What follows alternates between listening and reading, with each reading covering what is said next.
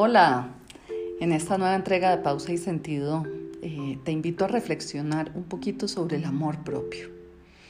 Ese amor propio que evidencia nuestra forma de relacionarnos con nosotros mismos, con los demás y con el mundo, con nuestro entorno. Es ese quién creo que soy, cómo me veo, de qué creo que soy capaz. Y eso es tan importante que hace que yo me, me comporte de cierta forma y logre algunas cosas y ni siquiera trabaje por otras. No tiene nada que ver con el orgullo, con la vanidad, con ser narcisistas o egoístas. Es conocernos, aprovechar lo positivo y reconocer lo que se puede trabajar para mejorar. Ese decirnos cosas feas y disminuirnos todo el tiempo está muy lejos de ser humildes y es una costumbre a veces cultural que tenemos muy arraigada. Pero si nos hace daño, es un autocastigo inconsciente que nos lleva a un sufrimiento innecesario. Si yo pienso que soy un perdedor o un incapaz, ni siquiera voy a intentar hacer nada para conseguir algo, es decir, confirmo inconscientemente lo que pienso de mí, para bien o, o para mal. Hay cuatro elementos que me parecen muy importantes del amor propio. El primero es lo que pienso y creo de mí. Eso que se refleja en cómo me trato, cómo me hablo, cómo me veo, cómo me cuido, en si elijo amarme o no. Muchas veces lo que hacemos es sabotearnos y así reforzamos el pobre autoconcepto que tenemos de nosotros mismos. Nos ponemos metas súper altas que nunca vamos a alcanzar y luego nos castigamos cuando no, no las podemos cumplir. Cuando fallamos es nuestra culpa y cuando logramos algo es la buena suerte que nos acompaña. ¿Qué es lo que pienso de mí? ¿Cómo me trato? ¿Me amo o solamente estoy esperando a que alguien afuera me ame? El segundo elemento es cómo me veo.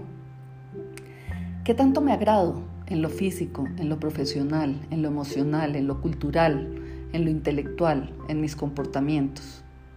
¿Siento que encajo en este mundo con lo que hago? ¿Cómo me veo? ¿Me gusto o no me gusto? Si todo el tiempo me miro al espejo y me veo fea, gorda, pobre, ignorante, o si por el contrario, sin importar realmente si tengo o no dinero, ropa o un buen cargo, profesional o belleza, me siento bien conmigo mismo. Aunque crea que me falta aprender mucho en la vida, para eso estamos acá, es un camino. El tercer elemento es cómo me animo. Me premio, me doy gusto, me veo y me felicito, me aliento, me doy ánimo, soy mi mejor barra o, estoy siempre esperando a que alguien afuera me diga que estoy haciendo las cosas bien o que debo mejorar. Es importante que yo esté bien y que yo me cuide para poder dar a los demás. Y el cuarto elemento es qué tanto confío en mí. Y este es el verdadero motor para avanzar. Puede que yo no tenga motivación para hacer algo, pero si yo confío en que lo puedo hacer, y que lo voy a lograr, eso me da toda la seguridad en mí misma, aún en la ignorancia, para lograr grandes cosas. Algunas de las actitudes que atentan con nuestro, contra nuestro amor propio son eh, la autocrítica o la crítica de los demás, dejar que nos critiquen o criticarnos a nosotros mismos no me refiero a esa crítica positiva que nos lleva a aprender y a avanzar, que es amorosa y todo eso, sino a esa autocrítica implacable que nos minimiza, que nos daña, que nos destruye.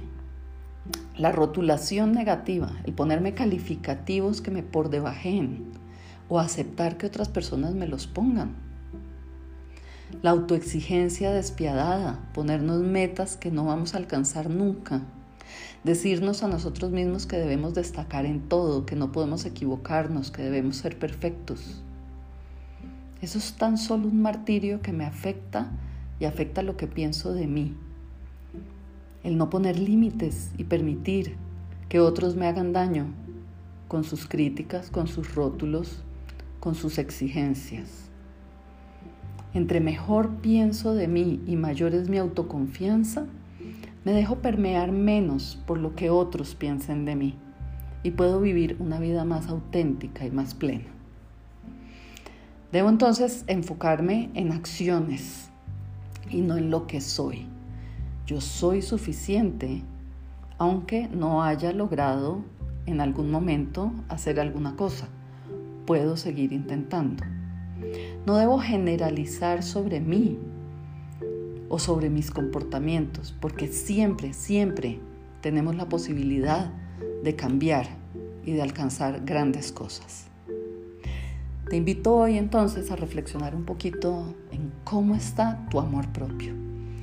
Y si ves alguna cosita, trabájala, trabájala. Todos los días frente al espejo, haz conciencia de lo valioso y de lo digno que eres. Te mando un gran, gran abrazo. Aquí estoy para ti. Nos vemos en la próxima entrega de Pausa y Sentido.